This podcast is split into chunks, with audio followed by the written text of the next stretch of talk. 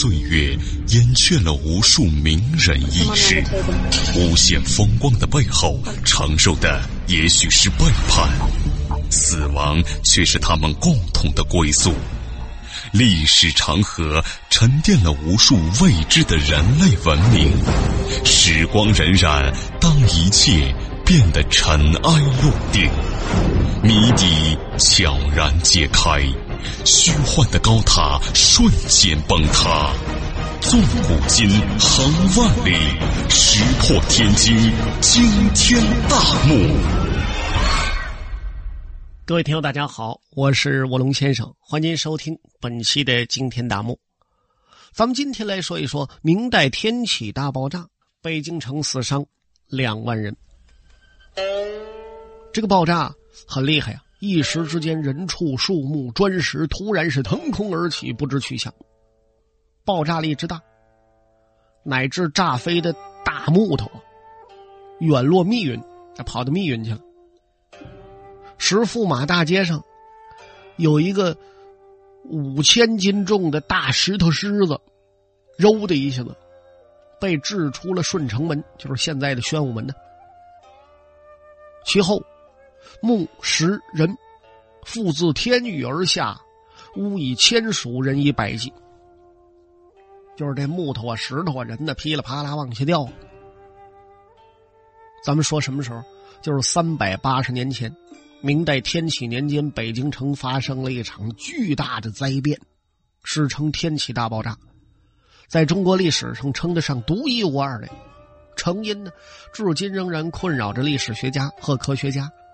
这几百年过去了，犯罪现场当然是画引号的啊，早被破坏殆尽，任何爆炸的遗迹都荡然无存了。你怎么破解这一谜团呢？怎么办？哎，咱们呢，今天就综合通古斯大爆炸的研究结果，来试图的解释解释这一现象。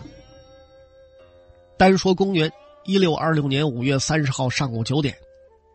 在北京王工厂一带，发生了一次真正是惊天动地的巨大爆炸呀！王工厂所在的位置呢，大约是现在西城区新文化街以南、向来街以北、闹市口南街以东、民族宫南街以西的永宁胡同和光彩胡同一带。当时呢，是工部制造储存火药的仓库，哎，就在王工厂。据当时的参考消息啊，当时的参考消息叫《天变底钞》。据他描述呢，说当时啊，天色皎洁，忽有声如吼，从东北方渐至京城西南角，灰意涌起，乌雨动荡。须臾，就是一眨眼的功夫，大震一声，天崩地塌，昏黑如夜，万事平沉。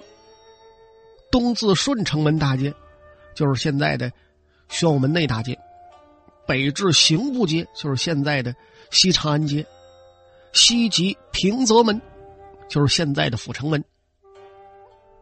长三四里，周围二三十里尽为齑粉，屋以数万计，人以万计。又及两万多居民非死即伤。断臂者、折足者、破头者无数，尸骸遍地，晦气熏天，一片狼藉，惨不忍睹。一时之间，人畜、树木、砖石腾空而起，不知去向。爆炸力之大，乃至炸飞大木，远落密云。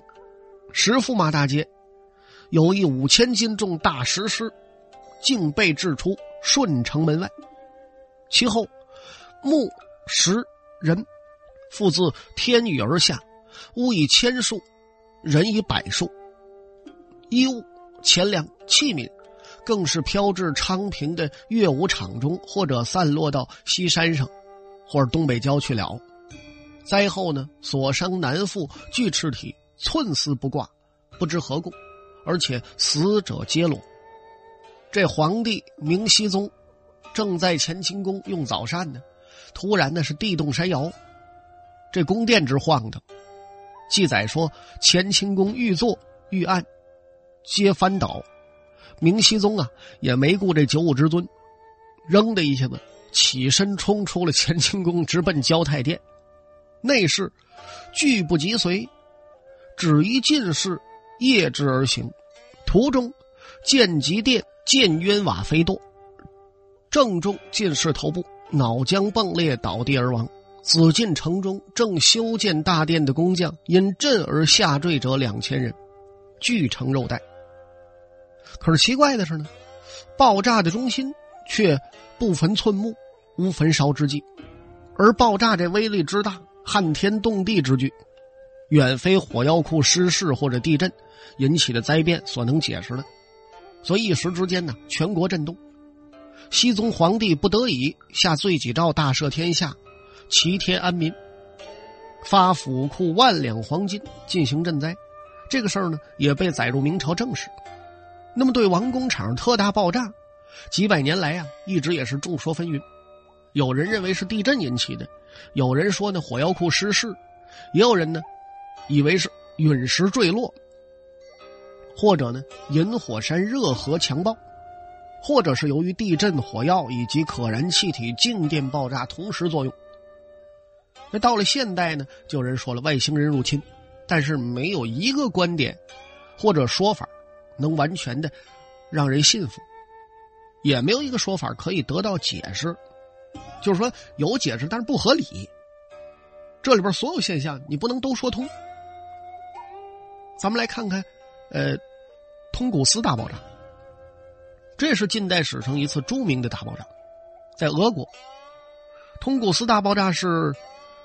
一九零八年六月三十号早晨七点十七分左右，发生在俄罗斯西伯利亚中部的这么一个大爆炸。位置呢，在北纬六十点五五度，东经一百零一点五七度，靠近通古斯河附近。这一下子呀，我的个天，摧折了超过两千一百五十平方公里内六千万棵树。你说这是多大的一个爆炸冲击力？而且通古斯爆炸呢，距今不远，爆炸现场人迹罕至，所以呢，现场保存完好。事件发生不久，俄国和欧美的科学家就接踵而至，取证研究啊，一直不断。那么在近百年的时间里头，俄国、欧洲和美国的科学家反复的考察，并且通过理论和实验研究了通古斯大爆炸的起因和性质。现在呢，基本形成定论了。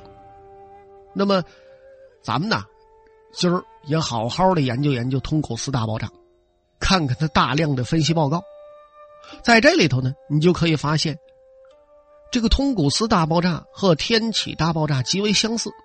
根据史料对两次爆炸的现象加以比较，咱们可以推断天启大爆炸应该是和通古斯大爆炸统一性质。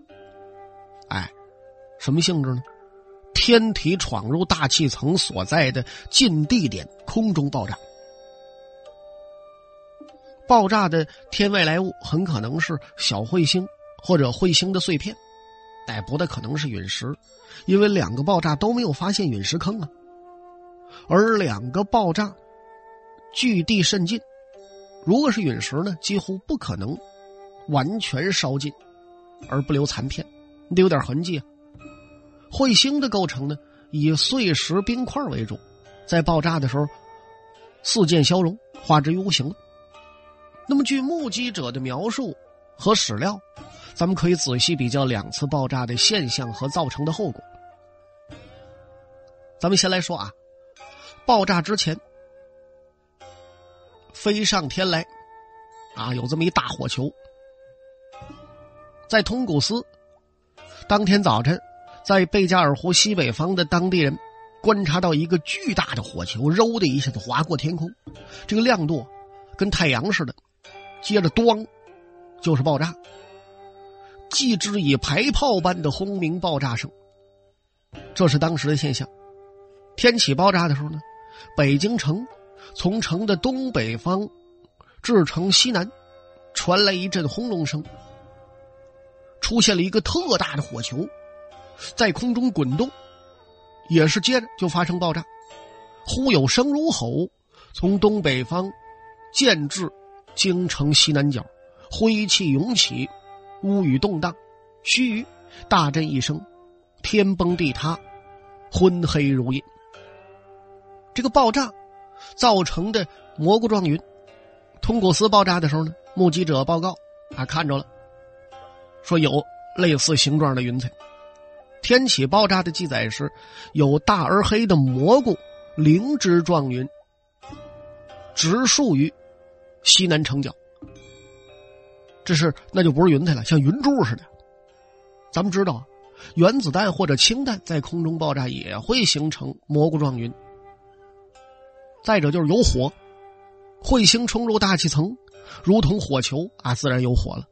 通古斯呢，记载说是。烧焦枯死的树横跨了大约五十公里，而在天启年间的北京王工厂一带，地裂十三丈，火光腾空。但是这里边啊，也有同样奇怪的现象，就是两次爆炸，树脱皮人剥衣，尽管有火，但是爆炸的中心不焚寸木，他一点事儿没有。在通古斯爆炸中心的树木。全都光秃秃的直立，啊，既没有倾倒，也没有被焚毁。但是呢，他们的树枝和树皮都脱去了。在天启爆炸当中呢，不焚寸木，无焚烧之际，但是所伤难复，具赤体，寸丝不挂。就是说，男的也好，女的也好，都没穿衣裳。树脱皮，人剥衣的现象呢，用火药爆炸你没法解释。可是能够解释的是，天外来物。在近地点爆炸，造成极其强大的冲击波，在爆炸的零点及周围，冲击波呢自上而下几乎是垂直而来，而且这个冲击力极大，足以将树的枝皮或者人的衣裳就愣给剥了去了。这种强大的冲击波之下，火是没法燃烧的，无论多大的火，都得被瞬间吹灭。所以说呢，虽然爆炸的时候伴随着着火，但爆炸的中心不分寸木，随之四散而开的冲击波就几乎是横向的了，自中心不规则的向外辐射，而且像原子弹爆炸之后产生的冲击波是一样的，以极高速的水平扩散，冲击力也是极大的，摧枯拉朽，波及甚广。所以呢，在通古斯，青岛的树，则是向爆炸中心。相反的方向倾倒，使超过两千一百五十平方公里内六千万棵树都躺下了，几乎呢就是平躺在地上。天启大爆炸中呢，北京东至顺城门大街，北至刑部街，长三四里，方圆二十三里，万余间房屋建筑顿时变成一片瓦砾。东自通州，北到密云、昌平，到处是雷声震耳，被损坏的房屋建筑无数，巨大的石狮子都被拔地而起，抛到数里之外了。为什么说是同一性质的爆炸呢？因为咱们来看，最奇妙的是爆炸所引起的天变。通古斯大爆炸之后啊，接下来几个星期，欧洲和俄国西部的夜空犹如白昼，亮到晚上。不用开灯就能读书，那么这种白夜现象是由于彗星在大气层爆炸之后的碎片，和宇宙沉在大气层的上端四射飞溅而造成的。那么在天启年间北京呢，没有白夜的记载，但记载当中有不久，又见南方的天空上有一股气，直冲入云霄，天上的气团被搅得一团乱。演变成各种奇形怪状，有的呢像乱丝，有的像灵芝，五颜六色，千奇百怪。许久才渐渐散去。哎，有这么一个描述。那么应该呢，也是由于宇宙尘或者碎片四处横飞而造成的。只不过呢，天启爆炸的天外来物体积比较小，爆炸时候的距离啊离地面更近，所以呢，四射的宇宙尘。是在大气层较低端形成的。你比如说，天空中有丝状、潮状的五色乱云四处横飞，而没有造成经久不息的白夜现象。同时啊，咱们以破坏的面积和规模来看，通古斯爆炸较之天启爆炸的外来天体体积那要大得多。据科学家的测算，通古斯爆炸这个爆炸体的直径呢，大约二十米，爆炸点距地面呢，大概是五千到一万米之间，爆炸力相当于广岛原子弹的一千倍。也就相当于一千到两千万吨当量的 TNT 炸药的威力，波及两千一百五十平方公里，而天启爆炸的范围直径大概是一点五公里，面积呢达到二点二五平方公里，波及范围呢远至昌平、通州，但比之通古斯大爆炸那要小得多。那么两次爆炸的天体显然都是斜角切入大气层。在近地点，咣的一下子爆炸了。据研究呢，通古斯的爆炸物的切入对地的角度是三十度左右，爆炸的冲击波形成了蝴蝶状。天体切入的方向呢是自东南向西北，但是由于锥形弹道冲击波的作用，冲击波放射的方向啊是反向的东南方。在爆炸点的东南方向，树木呈马蹄形向东南面倾倒。那么，由于天启爆炸物爆炸的时候，离地面的距离很可能是大大小于通古斯爆炸，因此呢，其对地面的切入角度应该更陡峭一些。天体切入的方向呢，是从东北向西南，就是忽有声如吼吗？从东北方建至京城西南角。而冲击波的方向呢，像通古斯爆炸一样，也是反向的，从西南向东北，即朝着天体飞来的方向。爆炸的力量呢，主要是在王工厂的中心区内，比如石驸马大街到工部街一带，是官府衙门集中的地方，冲击力量在东西和北三个方向，以东面。和北面更强一些，唯独丝毫未提及南面。显然呢，爆炸的冲击波也是呈类似扇形蝴蝶状而展开的。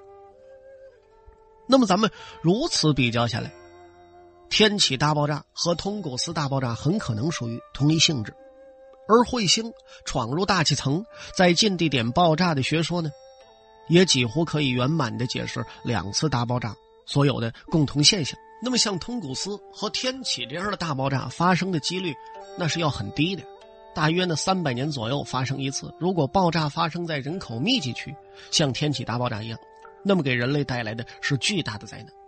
据一九六六年出版的吉尼斯世界纪录大全计算，按照地球自转的速度和角度，如果通古斯大爆炸发生的时间推迟四个小时四十七分钟，那么。被摧毁而夷为平地的，就是俄国的圣彼得堡。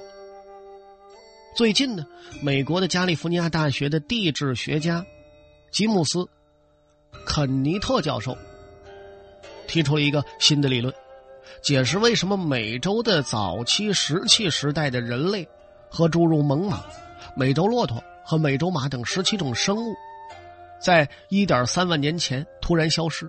他的结论就是，当时一颗巨大的彗星在美洲上空爆炸，不但毁灭了这些生物，而且造成持续一千年左右的地球变冷。寻梦于文明之巅，探瑰宝之风华，感历史之迷离，经发掘之旷古，谜底在最后一刻被悄然打开，石破天惊，惊天大幕。那么好了，各位亲爱的听众朋友，欢迎继续收听《惊天大幕》，我是卧龙先生。咱们接下来说说清朝武器奇才研制枪炮，皆威力无敌。这个有一种武器叫连珠铳，又称呢连珠火铳，一次装填之后啊，能贮存弹丸二十八颗。连珠铳的机关呢设计十分巧妙。可以将激发和装填弹丸两个步骤啊联动进行，从而简化了装填手续。这也就大大提高了发射速度。连珠冲在当时是一种很了不起的发明，远远领先于西方国家的火器。可以说，中国是世界上最早使用火药做武器的国家。最迟呢，在北宋时代，中国的军队就已将火器列为正式装备。那么，随着火药技术的发展，中国人呢，又发明了具有速射和连发功能的机械，也就是枪械。先后出现了七星冲、十眼冲、五雷神机等连发火器。而在连发火器研制方面呢，清代火器专家。戴子做出了重大贡献。戴子字叫文开，字号为庚烟老人，浙江钱塘人。他的父亲戴仓擅长军械制造，也是当时著名的画家。戴子呢，自幼是聪颖好学，在好些领域啊都有专长。少年的戴子呢，熟悉天文，精通算法。在书法呀、绘画呀、音律方面都有涉猎，成为当地有名的艺术家。所以在父亲的影响下呀，少年时的戴子喜欢上了机械制造，曾经造出多种火器，其中的一种能够击中百步以外的目标。在公元的一六七四年，耿精忠从福建起兵，进犯浙江，响应吴三桂的叛乱。康熙皇帝呢？派遣康亲王杰书为奉命大将军，率清军赴闽浙征讨耿精忠。戴子呢，欣然是弃笔从戎，干嘛随军出征了？他向杰书啊献上自己发明的连珠冲。这个连珠冲又叫连珠火冲，一次装填之后呢，能贮存弹丸二十八颗。连珠冲的机关设计也很巧妙，可以将激发和装填弹丸两个步骤。联动进行，这也就简化了装填手续了。也就是说，大大提高了发射速度。连珠冲呢，可以说在当时啊是一种很了不起的发明，远远领先于西方国家的火器。由于它的原理和现代的机关枪类似，也有人称之为管它叫世界上第一挺机关枪。那么三藩之乱平定之后，戴子呢，因为受到康熙皇帝的召见。被任命为翰林院侍讲。康熙二十五年呢，荷兰政府遣使来华，在荷兰使节带来的礼品当中，有翻长鸟枪。奉康熙之命，戴子很快就仿造了十支，并由康熙回赠荷兰来使。哎呦，我的个天哪！这下子我荷兰来使吓坏了。比利时传教士南怀仁向康熙皇帝夸耀他们国家发明的冲天炮，啊，又叫子母炮。说威力无比，但他花了一年的时间也没造出来。戴子呢，就八天就造成了。康熙亲率大臣观看试射，试射之时啊，戴子监造的冲天炮火力威猛，弹无虚发。康熙很高兴啊，把这门炮封为了威远将军，并且下令把制造者的名字镌刻在炮身上，以示纪念。那么，冲天炮在日后平定噶尔丹叛乱的战斗当中发挥了重要作用。那么，由于成功试制冲天炮，这个戴子无意之中得罪了南怀仁，这个南怀仁就怀恨在心了，伺机报复。他在康熙面前呢诬陷戴子私通东洋，结果这康熙皇帝你倒查查呀，也有糊涂的时候，他就轻信了谗言，把戴子流放到了盛京，就是现在的沈阳啊，在那儿呢。戴子艰难的生活了三十多年，被迫呢卖字画为生，常冬夜用败絮卧冷炕，也就是说这个生活呀特别的艰苦。凌晨踏冰入山，拾榛子以疗饥，一直到了戴子七十七岁的时候被皇帝赦免。不久呢，因为贫病交加，赫然辞世。戴子死了之后，他发明的连发火器。并没有成为清军大规模的装备，只能是藏器于家。到了乾隆后期，就逐渐失传了，给中国人呢留下了一个极大的遗憾。那么好了，各位亲爱的听众朋友，看看时间，咱们今天的惊天大幕到此为止呢，就全部为您播讲完了。我是卧龙先生，咱们下期再会。